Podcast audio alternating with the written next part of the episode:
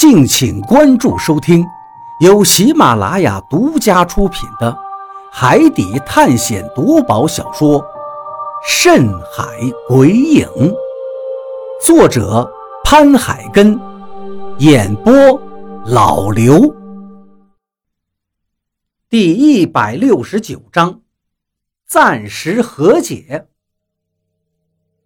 我看了一眼何洛。他眼神里透露出一股玩味的表情。我们现在没必要紧张了，因为有河洛的虫子在，老毛跟大禹两个人根本就不是威胁。我们两个没有动，就站在原地，静静地等着这两个演员慢慢的过来。脚步声越来越近，终于地上出现了两条拉长的身影。老毛跟大宇两个人一阵晃动，终于出现在我们的面前。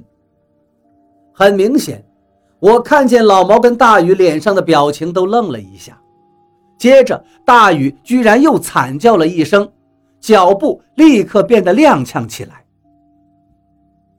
好像受了很重的伤一样。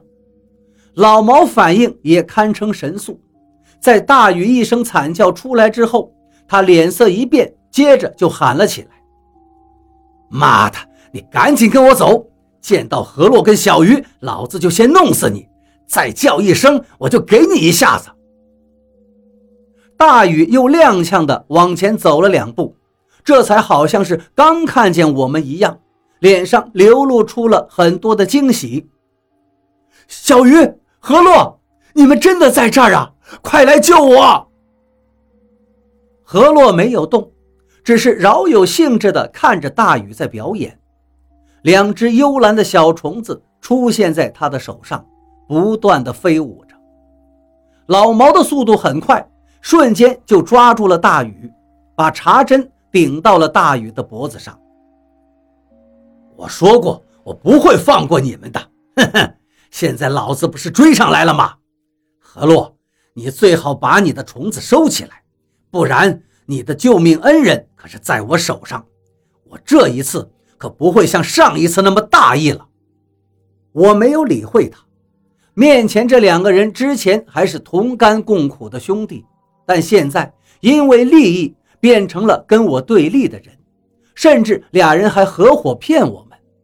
我现在不知道跟他们说什么。我几近崩溃的情绪虽然缓解了一些，但是现在看着他们两个。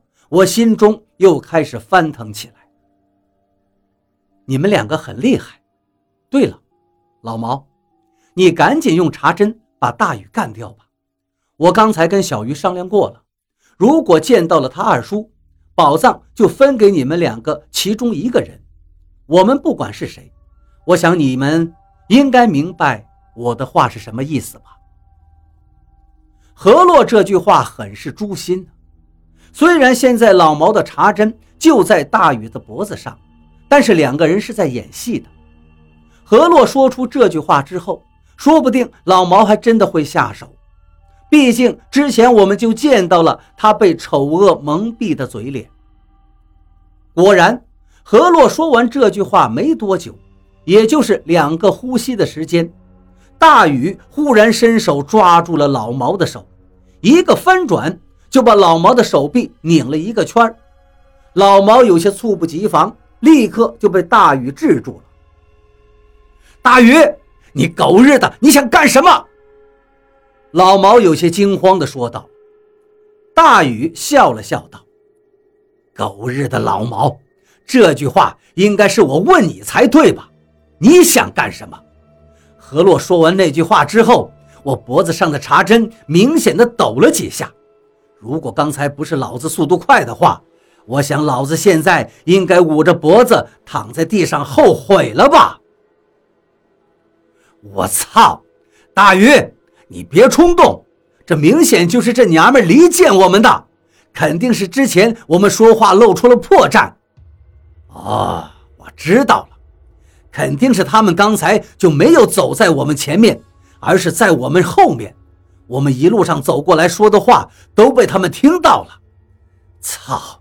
老子怎么就没有想到往一边的猫耳洞里看一眼呢？大雨扭脸看了看我们，眼神灼灼地说道：“小鱼，刚才何洛说的是真的吗？”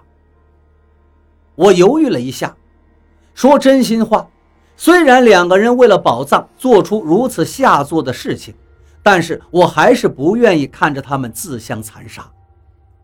一句“是的”在我的喉咙里哽咽了很久，也没有说出来。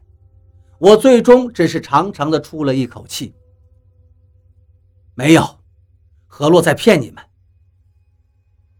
听到没有？是这个养虫的女人在骗我们！狗日的，你赶紧松开我！老子的胳膊都要被你拧断了！老毛的叫声让大禹的手上松了一些，他明显的一愣。我看了看何洛，何洛并没有流露出对刚才我揭穿他的话的厌恶，情绪里也看不到一丝波动，反而是有些释然。事情你自己解决，其实我有些羡慕你。如果是我的话。我真的做不到，想做到原谅都不可能。何洛对我抛下了一句没头没脑的话，虫子被他重又握回到手心里。我想了一下，好像是明白何洛在说什么了，于是狠狠地吸了一口气，道：“大鱼，老毛，实际上我们没有必要这么僵。如果二叔真的找到了宝藏，他肯定也会分给你们的。”况且现在有没有宝藏还是两说。再说了，二叔根本就不是来找宝藏的，他是在找救自己的办法呀。小鱼，看来你还是不相信之前我说的话呀。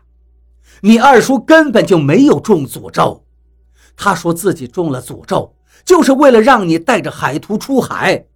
你以为在船上我们为什么对你那么好？还不是因为你的那张海图吗？我的眉头皱了起来。也就是说，你们几次救我，就是因为海图，根本就不是什么兄弟情谊。兄弟情谊？哎呀，李平安，你没有忘记吧？为了宝藏，李海牛连自己的儿子死了眼睛都不眨一下的，为的是什么？难道真的是？为了兄弟情谊，为了救你二叔，所以才继续往下走吗？你想想，这世界上哪有这样的人呐？李平安死的那一天，我们见过你二叔了。他说了，李平安虽然死了，但是找到宝藏钱一分不少，而且因为他死得惨，又是李海牛唯一的孩子，宝藏找到之后就多分一份给李海牛。我原本以为他们是在骗我，因为我一直没有说服自己二叔是那样的人。但现在我不得不相信了，我的牙齿咬得咯咯作响。好，我相信你们说的了。你们现在找我不就是为了找到我二叔之后威胁他吗？如果真的像你们说的那样，二叔会用宝藏换我吗？如果会。你们现在绑我没有任何意义。找到二叔之后，我会问清楚。如果真的像你们说的，那宝藏应该也有我一份我不要了，给你们。如果他不换，那就更没有意义了。你们绑我等于白干，而且河洛的虫子还在。你们蹩脚的表演也被我们看穿了，所以你们现在没什么机会。我的话让两个人面面相觑了。忽然间，大雨松开了老毛，使劲的咳嗽了两声，又看了看老毛，丝毫没有被我戳穿的尴尬，只是看着我问道：“你真的不要了？真的给我们？”我点了点头，但老毛却开口了：“我怎么相信你呀？”你信也好，不信也好，反正现在摆在你们面前的路就这一条，而且接下来的路你们知道怎么走吗？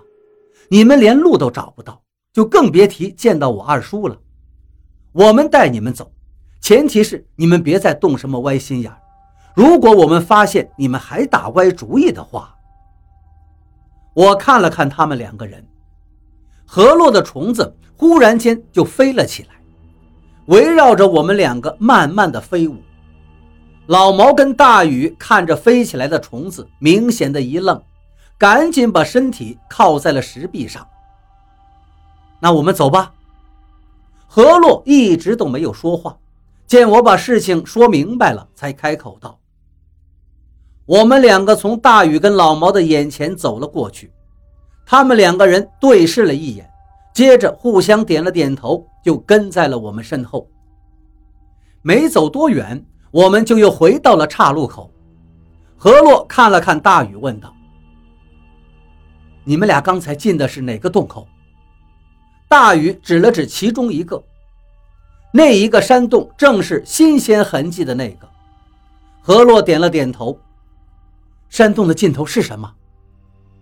是一个巨大的石门，跟入口处那个差不多，上面都是花纹。我研究了一下。根本就是一个弄死了的石门，你们刚才进的那个山洞也是这样吗？何洛并没有回答大禹的话，只是看了看另外两个山洞入口，眉头微微皱了两下，才说道：“还进这个山洞？如果里面真的是死的，再进另外的两个。”何洛这是用最笨的方法，要试验出哪个山洞是我二叔进去的。我现在只能硬着头皮跟着他了。进到了里面，大同小异，跟之前进的山洞里面是一样的，都是巨大的石壁，地上是打磨好的石板，墙壁上每隔不远就有一盏教人施油的油灯。